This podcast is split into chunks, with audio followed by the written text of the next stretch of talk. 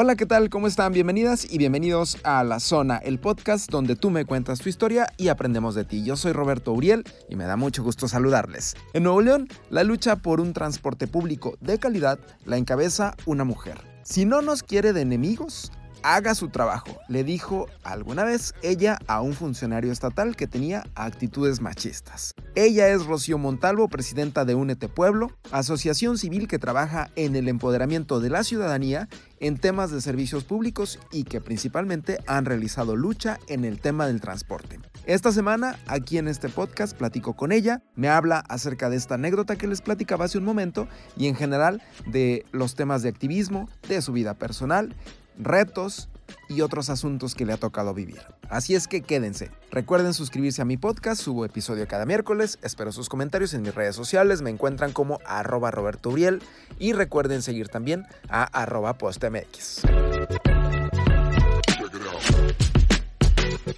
Nos acompaña una invitada muy especial a quien conozco desde hace ya varios años, eh, que es una mujer muy valiente, Rocío Montalvo.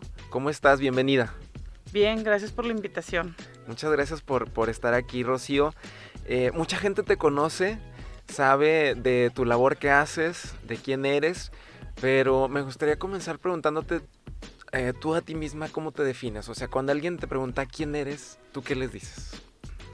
Pues soy una mamá soltera, este, con trabajo personal. muchos piensan que el activismo es un trabajo, este, sin embargo, pues soy una ciudadana como todos, ¿no? Que tiene su familia, su trabajo, pero que parte de mi tiempo este, decido dedicarlo pues a la cuestión social. Claro. Una, una mujer, este, digamos, como muchas, ¿no? Que, que tienes tu propia vida, pero ves una necesidad que hay en la sociedad. Así es, pues cada quien a veces su tiempo decide invertirlo en en ir al casino, en ir a, cafés o tés o otro tipo de, acciones. Y pues a mí como que lo que me conforta en lo personal, pues es, el ayudar, el, el, el, encaminar, encontrar soluciones en los problemas que tenemos en nuestro entorno y que a veces es necesario dedicarle tiempo y que no todos estamos dispuestos a, a regalarlo, ¿no? Sí, claro, el tiempo es muy valioso y que hay muchísimos problemas, pero tú estás muy centrada en uno específico que es el del transporte público. Ahorita hablamos de eso.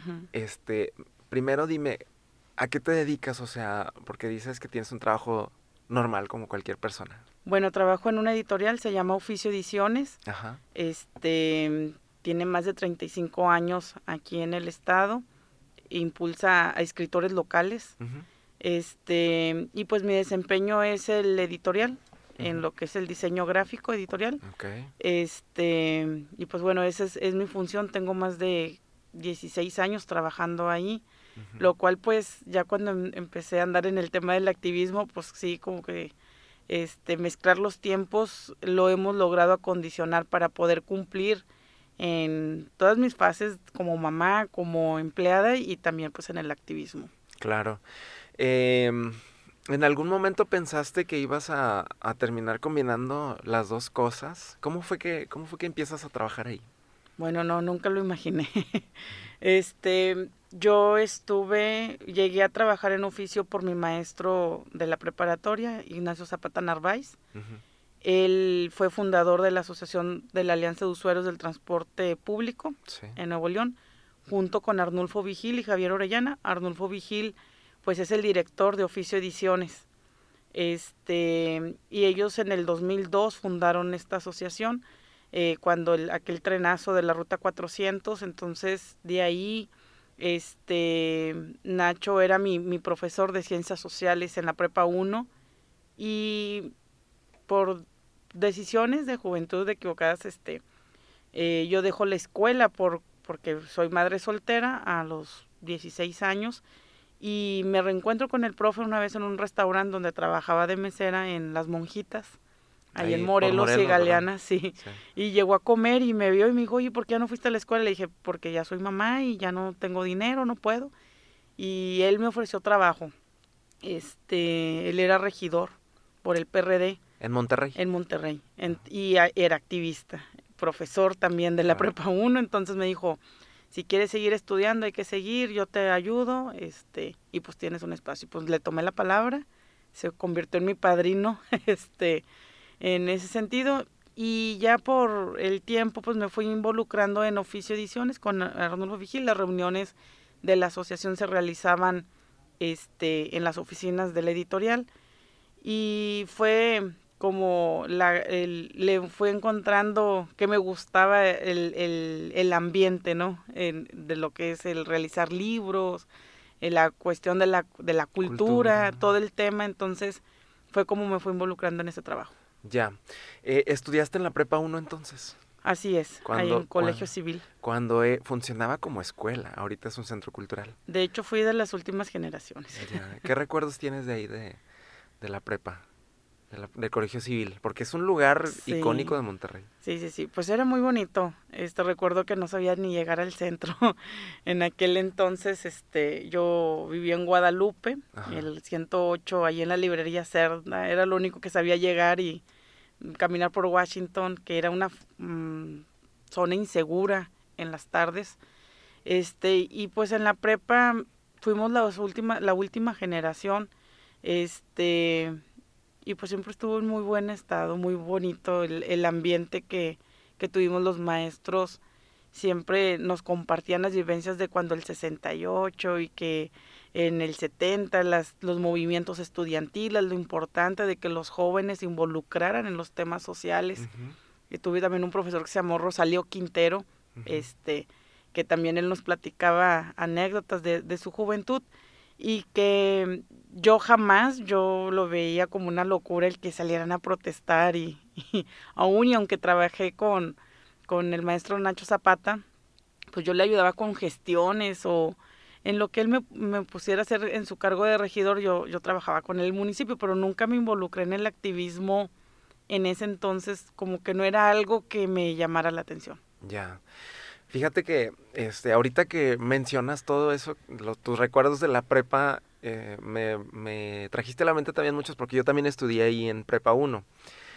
Y sí, los maestros de esa prepa como que eran, tenían esas similitudes, ¿no? Eran muy conscientes del, de la realidad social y trataban de inculcárnosla. Sí, yo tenía, no me tocaron tus mismos maestros, pero me tocaron, de hecho, maestras que eran pues muy aguerridas y te trataban de, de hacer consciente siempre, ¿verdad? Esa, esa preparatoria creo que sí nos marcó. Así es. Sí. Y, y cuando, ya que empiezas, empezaste a involucrarte y que se hacían las reuniones ahí que me cuentas en, en Editorial Oficio, ¿cuándo dices, a ver, yo también quiero, quiero estar ahí con ustedes en la primera línea? Bueno, me gustaba acompañarlos, pero me daba miedo este mi papá, mi familia, este tuvieron una situación de un hermano de mi papá de que estuvo participando en movimientos y tenían una mala experiencia familiar, entonces mi familia siempre era como de que mantente al margen de esos temas, no te metas. Ser activismo es meterte en problemas que no tienes. Entonces, este, conforme fui conociendo a Javier Orellana, Nacho Zapata, Arnulfo, y todo el equipo de, de la asociación, vi que no era solamente como ir a meterte problemas, sino era conocer el tema, involucrarte, investigar y buscar soluciones sobre todo. Entonces en el 2006 este nace se viene un tema muy fuerte que era el de gas natural, las altas tarifas y, y, y pues todo el tema ese de, de que salían los recibos a 10 mil pesos. Entonces, eh, Nacho Zapata me dice, Rocío, necesitamos hablar muy seriamente contigo, necesitamos un personaje, la gente les tenemos que hacer cosas mediáticas para que se involucre y se interesen en el tema, aunque es un problema social lo que nos está llegando, necesitamos ver de qué manera podemos llegar a la gente. Y ellos hacen un personaje que se llama la gitana. Okay. Entonces, este, yo estaba estudiando diseño en ese entonces, este, y llegaron a la escuela y me dijeron, necesitamos que le entres. Le dije, no, a mí me da mucha vergüenza hablar en público, yo no sé qué decir, me da miedo la gente y todo, ¿no?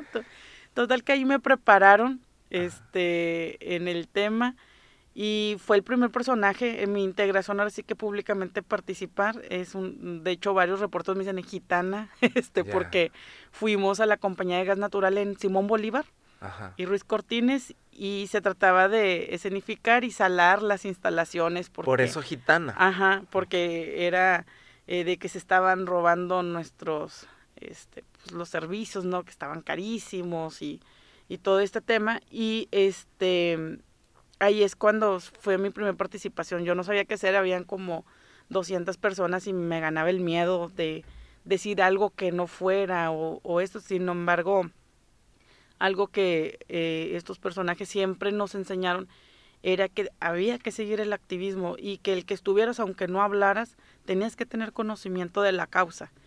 Y, y aunque sí lo tenía, tanto en transporte público como en esto de los servicios públicos con gas natural, existía siempre el miedo de qué me va a pasar, de este si nos van a detener o, qué va a suceder, ¿no? O a quién voy a incomodar. Así es, o sea, mm, eh, muchas que hoy lo veo, ya lo entiendo porque hay gente que voy y atiendo temas de rutas, este los usuarios tienen el problema, pero siempre tienen miedo. Y es y ellos me ayudaron a perder ese miedo y me di cuenta que me gustó.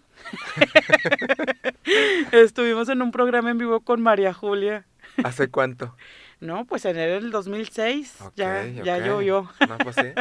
Este, y ese no se me es una anécdota muy, de hecho está en un libro de, de activismo. Este, hacen la, la, escenificación de la gitana, se sal, y exactamente cuando aviento la sal a las oficinas, los gerentes eran españoles, se echaron llave, como que se imaginaron lo peor. En la esquina se voltea una unidad de gas natural. Híjole, no, ni mandado a hacer. Y luego, como es María Julia, se aventó todo. Ay, no, que la gitana es bien efectiva. y, yo, este, total, que no te hago la historia tan larga que yo vi el teléfono, llamadas, llamadas, llamadas. Y yo le decía, Nacho, pues muchas llamadas en la oficina para lo de los recibos. No, era, ¿cuánto cobra la gitana?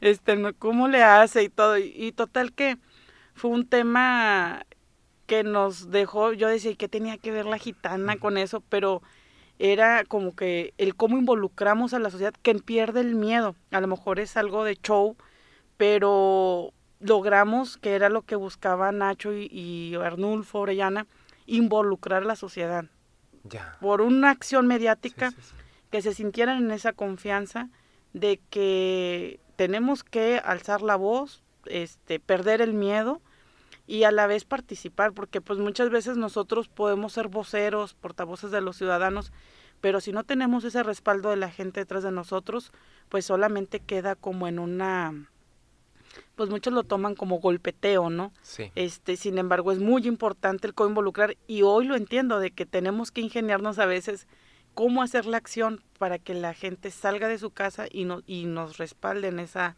demanda que tiene. Sí, sí, llamar la atención de la gente y, hacer visible el tema, ¿no? O sea, generas ese gancho, ¿no? Sí, sí, sí. Con personajes como ese. Eh, regresaste a estudiarme entonces, ¿verdad? Sí. Eh, estudiaste la carrera de diseño. Terminé la, la, prepa y luego estudié diseño gráfico. Ya. Me especialicé en lo, en lo editorial y es a lo que me dedico. A lo que te dedicas. Sí. Bueno, y después de la gitana, pues ya no hubo marcha atrás. Ya no hubo marcha atrás. Eh, ¿Qué siguió de ahí? Pues continuamos con ya en el tema que era agua y drenaje, con los recibos. ¿Se, ¿Se este, resolvió lo de gas natural? Sí se resolvió. Eh, de hecho, metimos varios amparos. Este, en Profeco estuvimos dando acompañamiento a los usuarios para que no les eh, suspendieran el servicio. Este, tardamos un buen tiempo. Se hicieron marchas y todo. Estaba Liliana Flores como diputada. Sí, me acuerdo. Este, Alicia Ayala, si no me equivoco, del PRI también. Entonces, a mí me causaba conflicto lo político, lo, lo de los diputados, qué o qué, pero ya... Que, ellas antes eran activistas y luego terminaron en la política. terminaron en la política. Entonces, este, pues se fue desarrollando. Todos nos ha ido, me fue encaminando en el tema hasta el 2012. Nacho siempre estuvo al frente del movimiento. Este, Orellana falleció. Arnulfo por cuestiones de salud y la edad, él dice, pues yo se retiró. aquí sigo, pero detrás de, ¿no? Entonces en el 2012 Nacho fallece.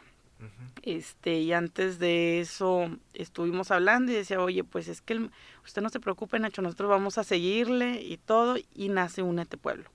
El nombre lo registró, la asociación la registraron otras personas cuando fallece Nacho, y pues totalmente fuera de lo que habían estado impulsando, y, y nace Únete Pueblo con pues nuevas generaciones, ¿no? Nuevos este, chavos que conocimos, este, en las marchas del 132 entre Adrián Gavino, Antonio, Teresa, o sea, todos empezamos ahí a coincidir, les decía yo, pues bueno, yo creo que está bien el tema nacional, pero necesitamos un tema, a la gente lo que le interesa es el entorno inmediato, o sea, ¿qué me, o sea, le hablamos de temas nacionales, sí los comprenden, pero si no logramos que participen en el tema de lo que es su entorno, menos, va a ser más difícil que logramos convencer a la gente para algo nacional.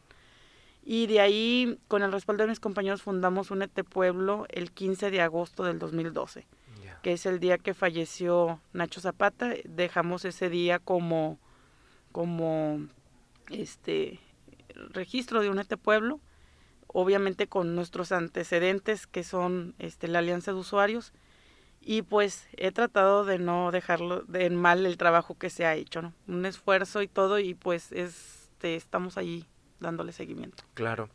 El objetivo siempre fue visibilizar el tema y, hacer la lucha en el tema de transporte de Únete Pueblo.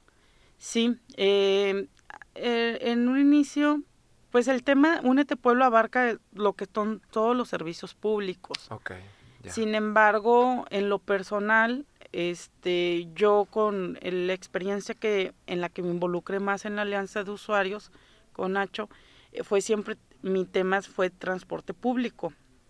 Los demás compañeros se encargaban de agua, del gas, de otros. Entonces, yo mi aportación fue esa. Desde Únete Pueblo, cuando lo fundamos, yo les dije, yo puedo, mi aportación y en lo que yo puedo tener conocimientos en esto. Todos los que traigan otros temas los podemos abarcar sin ningún problema. Y pues ya en el base a, en estos temas, pues fue, por ejemplo, encontrar en lo legislativo de que no teníamos representantes de usuarios, ya los fondos, ¿no? Del problema que tenemos. Tiene que ver con reformas de ley, tiene que ver que no se hacen inspecciones al transporte público, que no cuentan con la documentación para darle una garantía de un servicio al usuario en seguridad, en tiempo de traslado, estudios, etcétera. Entonces, fue en lo que fuimos encaminando a un Pueblo en ese tema. Ya.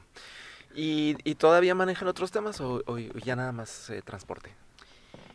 Pues a veces es imposible decir que no.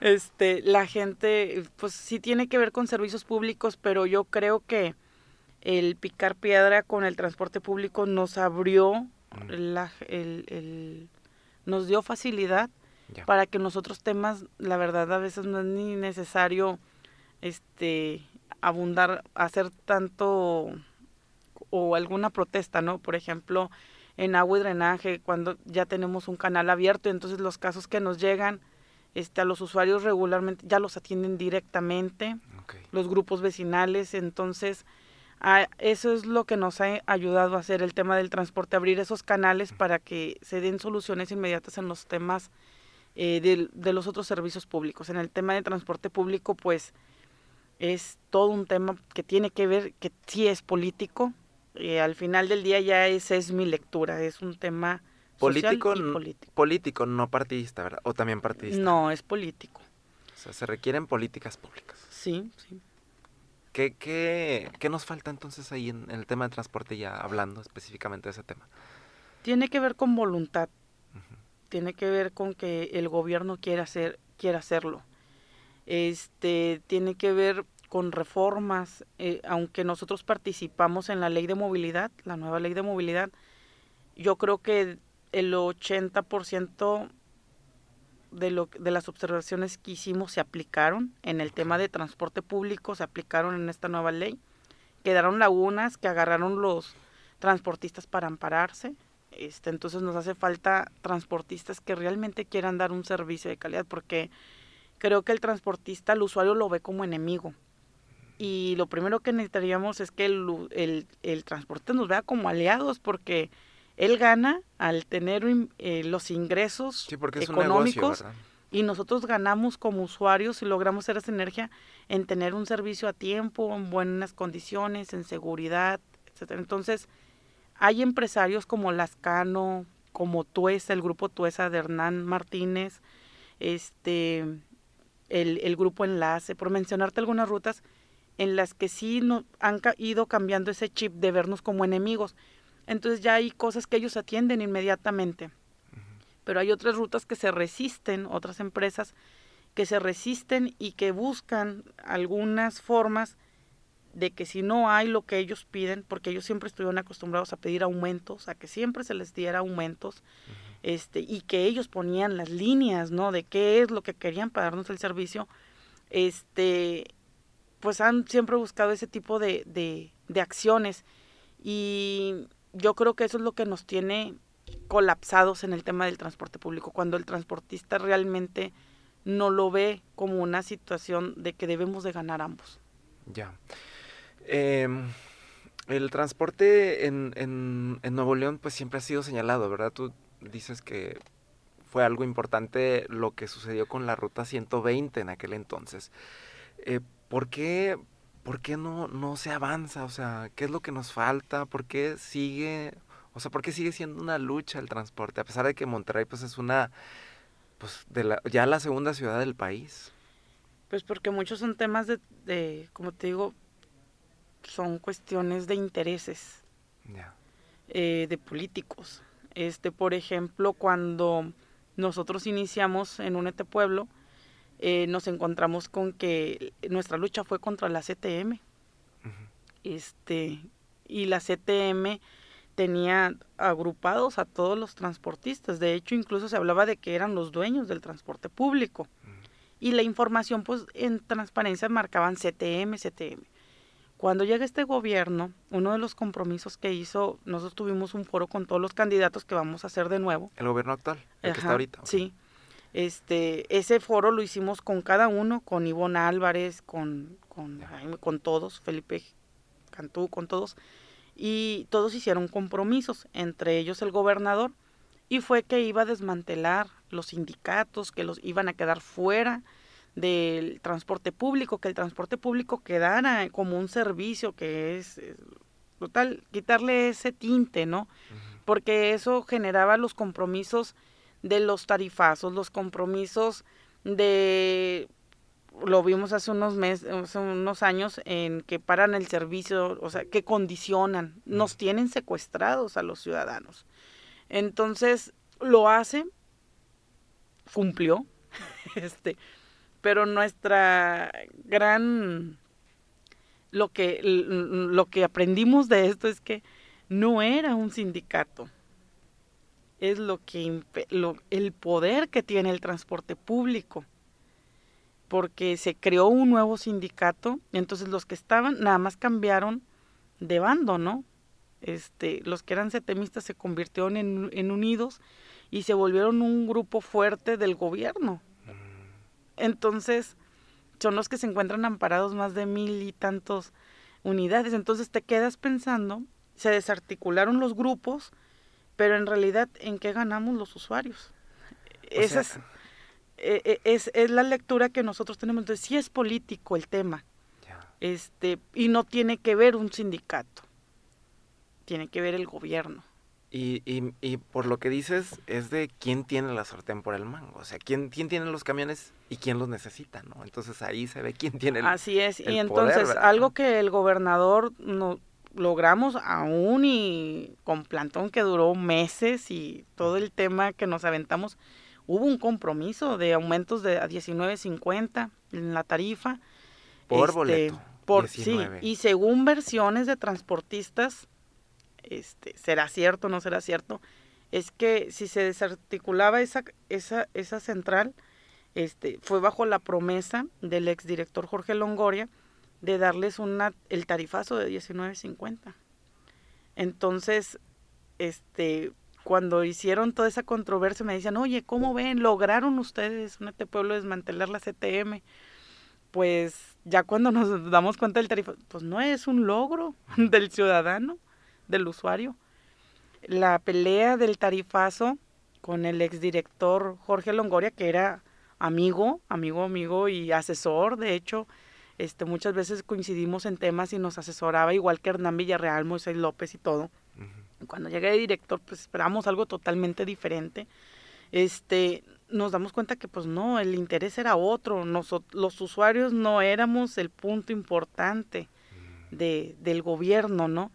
Y el no tarifazo, digo que también nos cumplió el bronco en decir que no nos aumentó la tarifa, a pesar de todos los compromisos que hayan realizado, pues se mantuvo firme, ¿no? En otros gobiernos, pues ya lo hubieran hecho.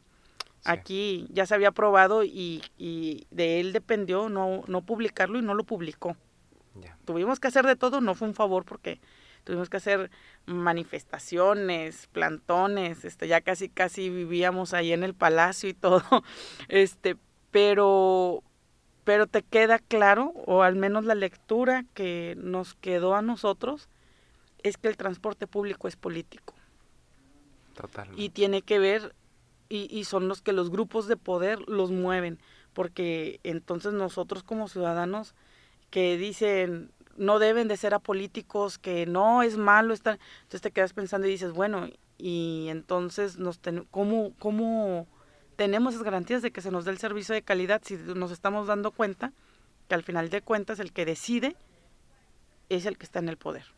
Claro, claro. Eh, ¿Con qué te quedas tú luego de, de vivir todo esto? O sea, por ejemplo, lo que me acabas de platicar, que se da un logro, pero luego resulta que hay, surge otra arista y tiene, o sea, la lucha tiene que seguir, pero, pero aparte tú, tú tienes procesos muy fuertes en donde, bueno, ahorita dices que las protestas o que casi vivías ahí en el, en, en el plantón y demás, ¿qué te queda a ti como persona, como ser humano, como mujer? Bueno, mira, primero he pasado las tres facetas. Una de la decepción porque cuando pues uno no lo que hace no lo hace para buscar un reconocimiento. Claro. Pero el estar encabezando este tipo de movimientos se da mucho en las difamaciones. Entonces, cuando ya te empiezan en lo personal, pues la familia ya te empieza a afectar en la familia, ¿no? O, o, el entorno laboral, en mi caso que tengo un trabajo. Este, sin embargo, y, y que al final del día dices, bueno, ¿valdrá la pena o no valdrá la pena? Porque al final ya uno que está ganando, porque un sueldo no tenemos, este, es nuestro tiempo que estamos donando. El plantón se hizo porque nos coordinamos en tiempos mientras uno iba al trabajo, el otro regresaba y este es algo que no estaba yo todo el día ahí, eh, tenía que estar el, mayor tiempo por lo que sucediera. Sin embargo, hay una, una satisfacción personal. Cuando estoy en el camión, cuando voy caminando por Juárez, por, y que la gente, los, los usuarios digan, este, gracias porque no se llevó por ti, no se logró el aumento. Te digo, pues no fue por mí porque si no hubiera tenido el apoyo de ustedes como usuarios, no lo hubiera logrado, no soy todopoderoso. Pero también me causa un cierto compromiso porque este, la los usuarios me ven como responsable de. Entonces, por ejemplo, por cuestiones de salud, me tuve que apartar casi un año. No me aparté al 100, pero le bajé un poquito a mi ritmo. Este, mis compañeros hicieron lo que está en su alcance y, y muchos de los de las de las cosas que los que los ciudadanos dicen, "Oye, es que ya no nos arreglaron el tema de la ruta y que acá pasó esto, lo otro." Entonces, los usuarios sí nos ven como un portavoz y el compromiso es de que ya no me puedo echar para atrás, o sea, ya, ya, ya le entré, dale, ¿no? Este, hemos logrado ahorita, este, no, hemos tenido avances, no como quisiéramos, pero ahorita los grupos de vecinos que tienen problemas de rutas o algo, el instituto ya va directamente a atenderlos a su colonia y se hacen ejercicios y, ya no nos cuentan las muelas como antes, ¿no? De que no, ya está todo bien y que en lo que íbamos y hacían el monitoreo, pues los mentirosos eran los usuarios porque todos los camiones hasta los lavaban, este, pasaban cada cinco minutos, siete minutos. Entonces decía la autoridad, oye, pues la denuncia que tienen los usuarios es falsa. Entonces ya ahorita nosotros, esto nos genera compromiso y tiempo, en el sentido de que yo ahora pues tengo que realizar cosas que le tocan al instituto, ¿no? Por ejemplo, monitorear, este, coordinar de que a ver cómo van los horarios. Desde las 5 de la mañana yo estoy hablándole en, al director, a la directora de transporte, dice, oye, son las 5 de la mañana o entro a las 9. Pues yo soy una ciudadana y, este, aquí estoy. Entonces, no me importa, yo aquí estoy y, y manda a alguien y aquí lo vemos. Entonces, eso me da una satisfacción el saber que siempre y cuando cuente con el apoyo de los usuarios de la ruta que nos presentan quejas, tenemos soluciones. Yo lo tengo 100% garantizado. Por eso yo a los ciudadanos les digo es, todo esto tiene que ver con participación ciudadana. Entonces, si hay apatía, mm, aunque yo vaya y haga todo, puedo hacer el monitoreo, puedo levantar firmas, yo lo puedo hacer todo. O únete pueblo, lo podemos hacer todo. Pero si yo no tengo el respaldo de ustedes como usuarios, pues no vamos a tener una solución. Y pongo ejemplos de rutas, ¿no? Donde los usuarios se quejan, pero no actúan. Entonces, ese, y eso, gener, tiene, eso tiene que generar primero la confianza de los ciudadanos. Entonces, esa satisfacción en que los ciudadanos reconocen esa, ese trabajo y esos logros que como menciono no son de Únete Pueblo, no son de Rocío, son de los usuarios, porque no somos nada sin ellos. Este, yo creo que con eso yo me doy por bien pagada. Bien pagada el reconocimiento y todo. Ahora que estuve enferma, los grupos de vecinos a los que he ido, que ya tienen bien su servicio y todo, Rocío, te este, recupérate y todos pendientes de la salud, ¿no? Entonces, para mí eso es más importante que un puesto político, que, que cualquier tipo de acción que se pueda realizar. ¿No, te han ofrecido entrar a la política? En todos lados. ¿Sí? sí. De hecho, ahorita estoy evaluando, estoy evaluando una diputación. Este, sin embargo, sí tiene que ver un compromiso, porque yo creo que no se trata solamente de ir, sino qué compromiso va a generar el partido y el gobernante hacia la lucha que hemos tenido nosotros como ciudadanos. No, no, este, ¿no te hace ruido el que hasta ahorita has sido ciudadana 100%, ¿no? Y la lucha se ha dado y ahí están las satisfacciones y los resultados están ahí y hablan por sí solos. Pero luego ya, digamos, como cambiar de mando, ¿no? Porque ya te vuelves ahora a lo que siempre has estado señalando y exigiéndole, ahora podría ser tú, si empiezas a entrar en cargos públicos. Es algo que sí me causa, la verdad, lo he estado asimilando mucho, mucho, es demasiado. ya todos, ay, ya, porque de todos los partidos me han hecho invitación. Este, no es la primera vez, en la pasada también me invitaron. Sin embargo, algo de lo que tengo muy claro es que necesitamos voces. Por ejemplo, cuando nosotros eh, en este periodo legislativo me decían varios reporteros, oye, porque ahora en el Congreso no han hecho mucho, porque no tenemos aliados. Ya. No tenemos diputados, diputados aliados. O diputadas aliadas. Ajá, no tenemos. Este, en las pasadas, en la pasada legislatura, la del PRI, Gloria Treviño nos ayudó con el tema del Metro Rey impulsar, que las cuentas, que eso, que lo otro.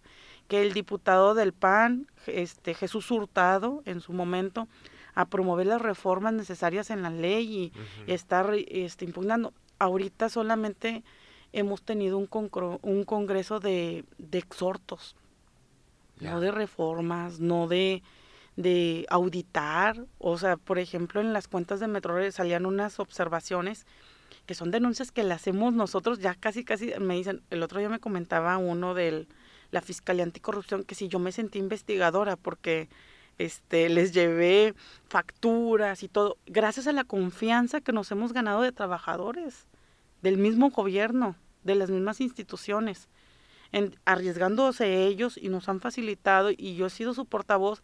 Entonces le digo, ¿qué están haciendo nuestros diputados? El solamente negar, votar en contra de un de las cuentas públicas no es suficiente, donde están si la auditoría cumple con su trabajo y decir, oye, lo que está denunciando un Pueblo es cierto, y lo acredita. Y los diputados solamente rechazan, pero no a todo ese trabajo de investigación que hicimos, Únete Pueblo y la auditoría. No se lleva, no da la orden a la fiscalía de investigar y sancionar a los corruptos, pues entonces tenemos un Congreso cómplice. Y todo lo que hemos hecho se quedó en una acción mediática, en una nota de ocho columnas, en, en un acto momentáneo donde salieron diputados, se tomaron la foto y dijeron que estaban con nosotros y que queda en la impunidad. Y eso causa, ya a la larga de los años, este, causa ya como decepción, de que otra vez, como que ya es lo mismo. Yo cada seis meses voy a actualizar, cada seis meses te voy a dar la misma nota a los medios, donde no está pasando nada, donde no contamos con pólizas de seguro, donde nos hicieron las revisiones al transporte público, donde nos hicieron esto, esto, esto y esto y esto. Pero como sociedad este, dependemos de que nuestros diputados, que son nuestras portavoces, llamen a cuentas al director del, de transporte, llamen a, oye, si no funcionan, pues hay que destituirlo. ¿Cuántos juicios no hemos promovido para que este, destituyan de cargos a los, a, los, a los que no están haciendo el trabajo por actos de corrupción? Y no pasa nada porque las bancadas negocian y los ciudadanos no les importamos y mucho menos les importó la acción incorrecta que haya realizado ese funcionario. Y eso es lo que me mueve este, a, pensar de que si voy, voy y no voy con el partido. Voy a la causa que estoy encabezando desde afuera y si el partido decide expulsarme de su partido, pues, pues ni modo, ¿verdad? Una, una más. O sea, este, si voy es con esa consigna. Y la consigna por eso es en la que no me he decidido por qué partido, porque yo creo que la ideología no existe. Eh, ahorita en lo electoral hemos visto cómo chapulinean todos de todos los partidos. Yo siempre me he identificado con el PRD. Este, que ya no hay nada del PRD, pero... Ya este, en Nuevo León está... Pues ya está casi, ajá. Eh, yo me identifico de izquierda, antes morena, pero ahora como veo morena, pues no. Transformación total. Digo, bueno, en, en, en las personas, porque los estatutos ahí están y siguen siendo de izquierda. pero en las acciones. Entonces, yo nunca pensé tener invitaciones de los partidos que siempre he cuestionado. Este, o sea, te han invitado del PAN. De todos. Ok. Entonces, este, jamás pensé que me fueran a considerar, sinceramente, a lo mejor para llenar un espacio por lo de mujer, no sé. O, porque creen que puedes conseguir muchos votos. Porque Puede pues ser, o lo que les logre conseguir, ¿no? este, sin embargo, como podemos ser, nadie utiliza a nadie, entonces yo digo, bueno, si voy, tengo que tener un compromiso de ese partido con el que vaya en el tema del transporte público, que es nuestra bandera de Unete Pueblo, y tengo que conseguir dejar las cosas claras que nosotros vamos, lo que estamos cuestionando afuera, lo vamos a hacer desde adentro, con o sin bancada. Entonces, porque si no sería incongruente, como tú dices, de la lucha que hemos realizado por años y es todo eso. Los ciudadanos, yo, yo pensaba que estaban en contra, sin embargo, todos siempre que me ven, oiga, ya debería de... Y yo, pues no es nada más de decir que sí, este. Y eh, espero que yo creo que ya puse las cartas sobre la mesa a todos los que me invitaron. Yo creo que a ellos les toca decidir si se comprometen o no en la causa que nosotros encabezamos. Si es así, me voy a ir con el partido que realmente se comprometa. Tal como te decía, antes hablaba yo de sindicatos y te das cuenta, volvemos al tema, de que tiene que ver con el que llega y el poder. Entonces, sí nos tenemos que involucrar en la política. Yo a los ciudadanos les digo, analicen a las personas. Yo creo que ya aquí no se trata, no se trata de colores. Son las personas, son los compromisos y todos aquellos diputados y todos aquellos exfuncionarios que han hecho un mal acto y que ahora salen todos puros, eh, bonitos en la foto y todo, hay que recordarlos el día de la elección. Entonces, sí, sí lleva un tema medio conflicto porque me estaría metiendo en ese en que sí me da nervios. Te cambias de bando. Y me da nervios, sinceramente sí me da nervios el no defraudar, pero yo creo que está en la persona. Y espero yo, si llegase a, tomar esa decisión, no, no defraudar esa confianza que los ciudadanos han tenido en mí y que aún este confían, eh, tienen esa esperanza, ¿no? Siempre que me pasan sus reportes y todo. Y, y yo creo que estoy muy definida en ese sentido. Bien, bien.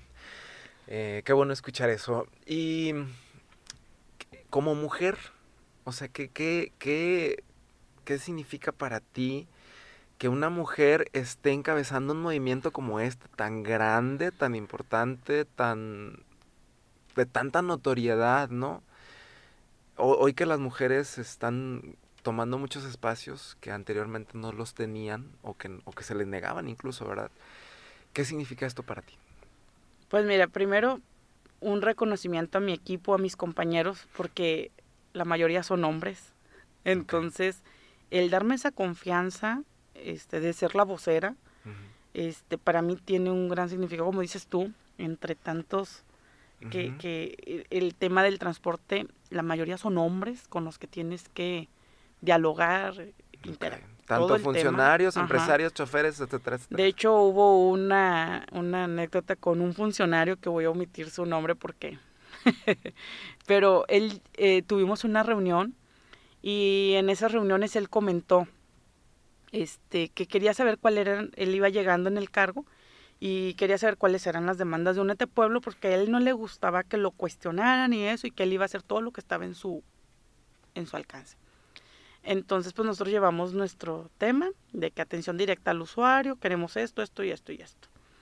Todas las quejas que lleguen, queremos un folio, una dirección de que atienda directamente estos temas. No, está bien los tres usuarios del consejo, todo. Hicimos nuestra cartita a Santa Claus. Claro.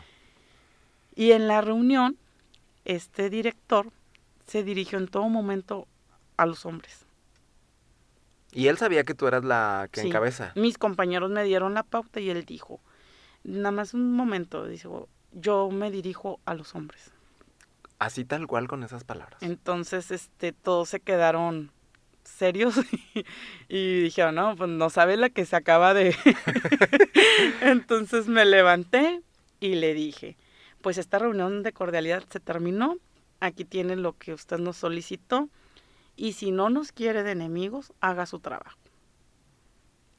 Entonces, este, el señor dijo que no existía una mujer que le dijera qué tenía que hacer y pues se comió sus palabras, ¿verdad? Por eso digo, omito su nombre. bueno, que, el, que, el, público saque sus conclusiones. Y, y, la verdad, este, ya ahora esa anécdota porque se ríe y su esposa y todos, porque ya con, o sea, se dio que íbamos, a, oye, ¿qué dónde están? Ando en una reunión con vecinos porque este, la de Unete Pueblo no me deja descansar, no me... Entonces iba y se hacía la víctima con los usuarios y los usuarios se reían, dicen, ese es Rocío. Entonces, pues se les da soluciones a los vecinos, se les da, tenemos, nos ha dado soluciones y todo, pero tuvo que conocer esa parte de que no es la mujer. Y las mujeres no somos débiles.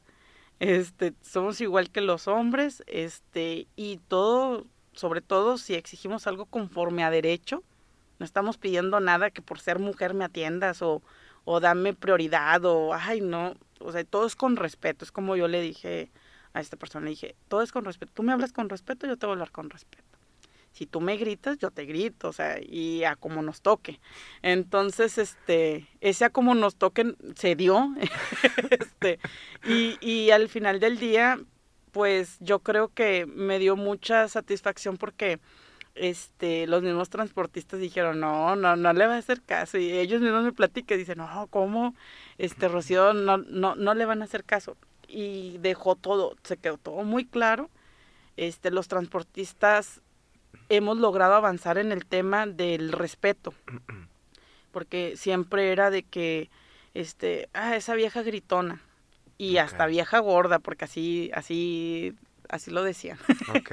Entonces hubo una ocasión en que, por ejemplo, Abelardo Martínez, que es con el que he tenido más ahí detalles, este, se agarró a gritarme. Ah. Y todos esperaban una reacción mía violenta. ¿En una reunión? ¿O en qué En Palacio de Gobierno. Ah, ok. Y yo lo escuché, ya cuando empecé a hablar, le alcé la voz y le dije tres, le dije, hábleme con respeto y yo le voy a hablar con respeto. Entonces, de ahí el señor este se quedó, yo pensé que me ibas a gritar o algo, o sea, que me ibas a insultar porque me estaba gritando, literal, así de que casi casi de que no me importe. Entonces, este le dije, todo es con respeto y nosotros queremos soluciones. No es un ataque personal ni ante un funcionario público ni transportista ni partido, ni sindicato, ni nada. Nosotros eso es un tema que no nos interesa, pero sí tenemos nosotros bien claro qué es lo que queremos y estamos exigiendo. Y ese día y hasta ahorita con Abelardo tenemos todavía nuestros roces, pero ya el señor le bajó a su rayita de que porque él decía que las mujeres no le importaban y que no habían viajes, que las viejas nada más estábamos gritando, cosas de ese estilo. Sí, sí, sí. Este, y la verdad en, varias reuniones este, él se resistía a hablar con nosotros y sobre todo conmigo en específico, con, con una mujer. Sin embargo, ahorita, aunque él defiende sus intereses, este, al igual que otros, sí hay un respeto ya en ese sentido tanto de él como de los del grupo del sector empresarial. Este sí sí ha habido ese respeto. Otro otro altercado que hemos tenido fue con el primer síndico de Escobedo que él es empresario de la ruta 226 aparece como representante de la ruta. Hemos tenido una pugna muy directa ahí porque es intocable esa ruta junto con el grupo de, de que llegó de manera cuestionable. Hay políticos que tienen acciones en esa ruta. Y en una protesta, este, él llegó con policías de Escobedo y me, y me empezó a amenazar y me dijo que por ser mujer, que no me hacía nada por ser mujer. Entonces yo le dije, ¿y si no fuera mujer qué, verdad? O sea, ¿qué me harías? ¿Me golpearías? O porque me, incluso me, me, me, me señalaba en la cara, así como de que esperando que yo reaccionara a cachetearlo, no sé, que se imaginaran. Este, sin embargo, pues lo que ha quedado claro y, y, sobre todo ese respeto es que lo que impulsamos, tanto yo como Rocío Montalvo, como mujeres y como asociación, no es nada que no esté en la ley, no es nada que no sea el derecho de los ciudadanos y de los usuarios y que sí, aunque ya ahorita nuestra lectura final es que sí es un tema político, el transporte público tiene que ver con políticas públicas, pero también es político cuando ya eh, funcionarios tienen, tienen rutas urbanas, cuando ya eh, los sindicatos de X partidos este, influyen en estas temporadas electorales. O sea, ya te das cuenta de todo ese tema nos queda claro que si nosotros exigimos lo que está en la ley, si nosotros nos, em, nos actuamos con, nos apegamos al respeto, esperamos lo mismo. Entonces, yo creo que eso es lo que nos ha, ha, logrado dar ese acto. Hay cordialidad, aunque no somos amigos, hay cordialidad, pero, pero como mujer, el que haya ese reconocimiento, sí es algo muy importante, sobre todo hablando con compañeras de otros movimientos, siempre he contado con ese respaldo. Una ocasión me golpearon afuera de la imprenta y mis compañeras, este, aunque no compartimos todo el tema del feminismo, este, sin embargo todas dijeron, este, es porque es vulnerable el tema, son puros hombres y todo. Sin embargo, este, la protección y el respaldo siempre, siempre se dio este, y no por ser mujer, eh, se dio porque hemos actuado siempre conforme a derecho. Yo creo que eso es lo que le da el valor de, de esta lucha que hemos tenido. Claro.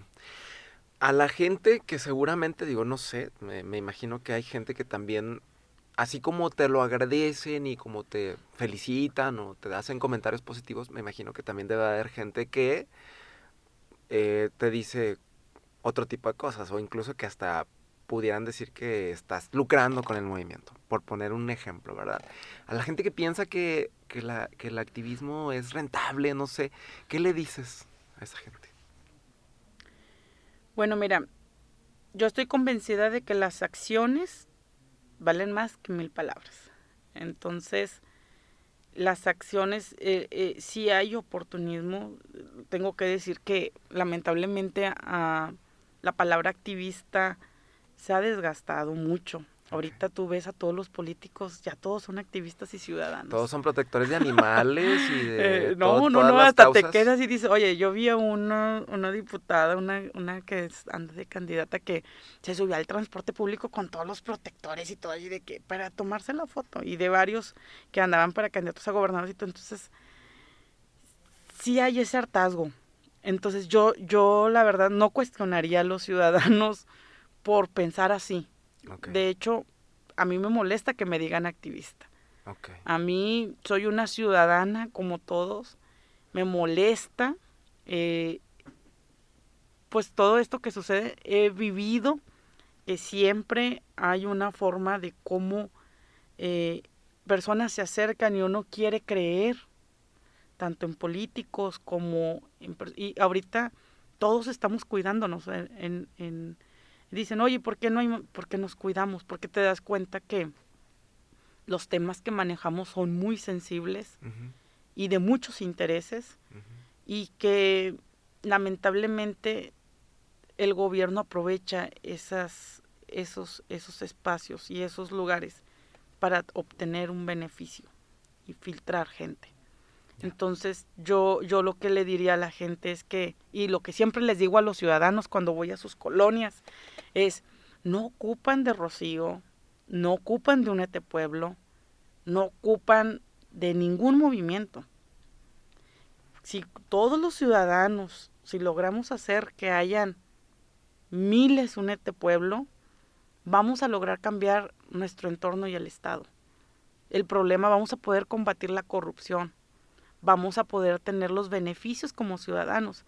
Si habemos demasiados ciudadanos que nos involucramos desde nuestro entorno, no necesitas dedicarle ocho horas, cinco horas, no necesitas dedicarle este dinero. Si tú desde tu casa tienes un bache y lo reportes, que la luminaria, que la ruta de tu colonia no pasa, ahí es donde todos los ciudadanos pues, seríamos activistas, ¿no?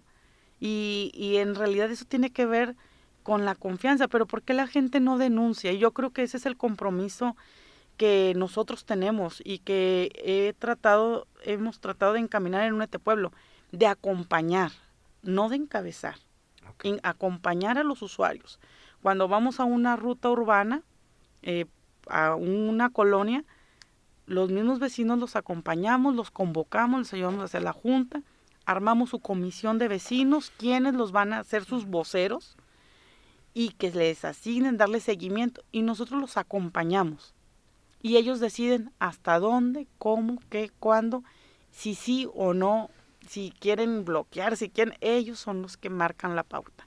Únete Pueblo los acompaña. Entonces, yo creo que eso es lo que nosotros como organizaciones tendríamos que trabajar en eso. Y muchas veces los ciudadanos no denuncian porque tienen miedo, porque luego luego van y los quieren este asustar, no confían en las autoridades, no confían incluso en la policía.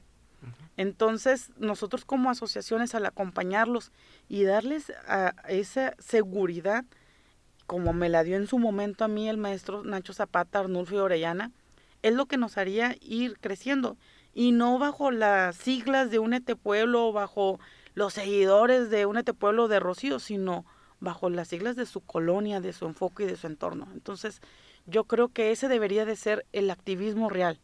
Y, pues existimos voceros, portavoces, este, que sabemos a lo que nos enfrentamos, los riesgos que hay, hemos sido víctimas también de, ciertas situaciones de represiones, entre otros, pero que alguien tiene que, tiene que perder el miedo, pero en lo particular yo creo que esas acciones de represiones que hacen, si fuéramos miles de ciudadanos que trabajáramos por nuestro entorno, pues no existirían, porque no habría un gobierno, un alcalde, un diputado, un funcionario, un sindicato que pudiera combatir los millones de ciudadanos que estamos en Nuevo León. La participación ciudadana es la clave. Es la fundamental.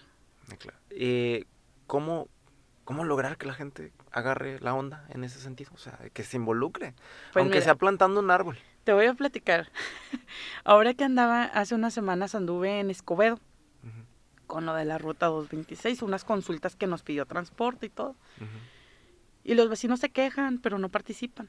Entonces, ahí he batallado mucho por eso, porque allá los de las rutas saben dónde viven la gente y todo. Entonces, es una colonia muy cerrada. Bueno, son dos, tres colonias muy cerradas y muy identificados los vecinos que encabezan. Entonces, todos tienen miedo a las autoridades, a los sindicatos y a la ruta. Entonces, todos tienen miedo de denunciar. Pero tienen un, un factor, tienen un problema que es la seguridad que ya ni en sus casas están seguros. Entonces la gente me dice, Rocío, el transporte es grave, pero también la seguridad. Y Escobedo es uno de los municipios que dicen que tienen mejor seguridad. Entonces, ¿por qué no denuncian? Porque los policías están de acuerdo. Ok. Entonces, en ese momento, les dije, pues vamos a hacer grupos de vecinos. Armamos un grupo que se llama Vecinos Vigilantes. Ya hay réplica, nosotros lo hemos, yo he acompañado a vecinos, te digo, no es mi tema, pero los acompaño a que, ándeles, ese es su problema, yo los asesoro y busco quien les dé el acompañamiento como tal. Ya hemos replicado estos grupos en Juárez y en Guadalupe. Formamos siete grupos. acaban de atrapar los vecinos al primer ratero. Identificado y todo en el momento. Se llevaron las acciones, nosotros los acompañamos en lo jurídico. Este, el todas las denuncias de las acciones que realizó el muchacho, se levantó todo. Y eso le generó esa confianza a los vecinos. Ya no ocuparon de un de una Rocío, o sea, ellos ya se dieron cuenta que ellos lo pueden hacer porque ellos lo en, el momento y no arriesgaron su vida. ¿Qué fue? Coordinados denunciar al 911, que coordinados ir a presentar la denuncia ante el CODE. O sea, todos, entonces les quedó ese ejercicio de que si ellos se organizan desde un grupo de WhatsApp como vecinos, nada más los inmediatos de su misma cuadra son 20 vecinos, ellos están en comunicación directa, que si la luminaria, que si el baldío, que si el bache, que el agua y drenaje, el ratero, esto, logran tener ese cambio en su entorno. Entonces, ese es un ejemplo del cómo hacerlo. Y son las acciones y es el acompañamiento. Y yo creo que esa es la responsabilidad de nosotros como ciudadanos, organizaciones civiles como voceros, el plantear una estrategia con las mismas autoridades de cómo encaminar que esa ley de participación ciudadana que tanto impulsamos no quede en letra muerta y que realmente los ciudadanos, los vecinos de Colonia, la hagan en beneficio de su comunidad.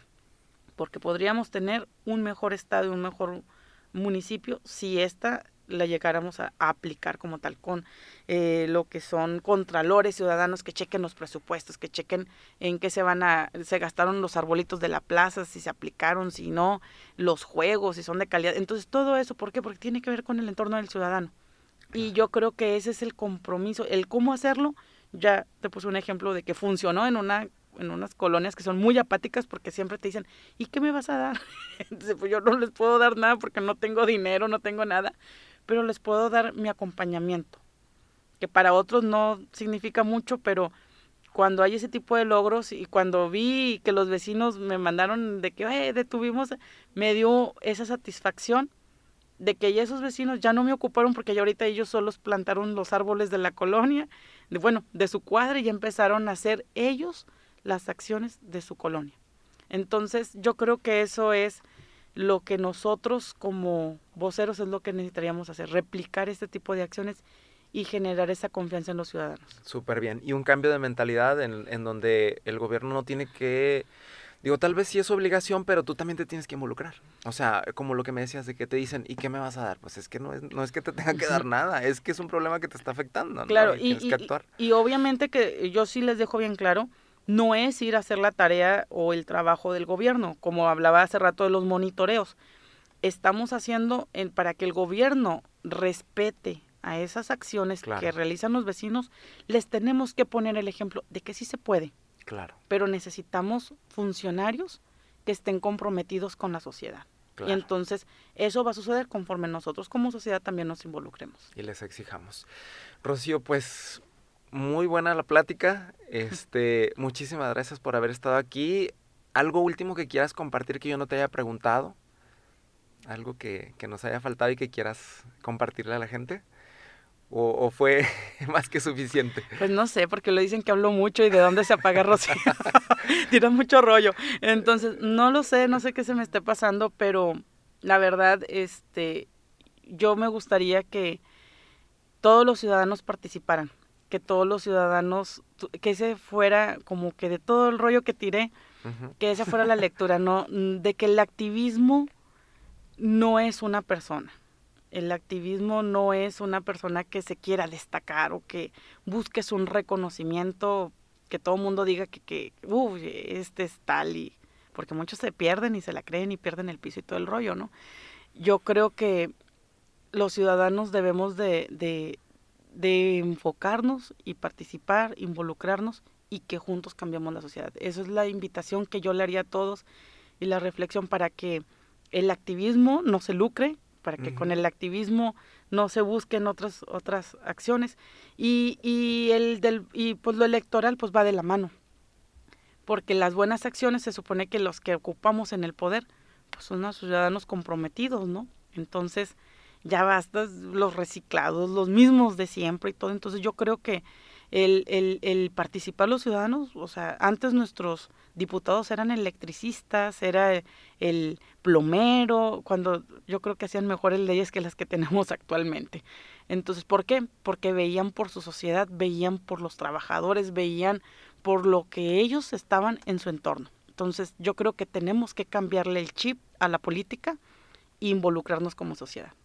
Muy bien, Rocío. ¿Tus redes sociales? Únete Pueblupe, estamos en Facebook y tenemos nuestro número de WhatsApp 811-314-9620. Ahí te pueden mandar reportes. Así es.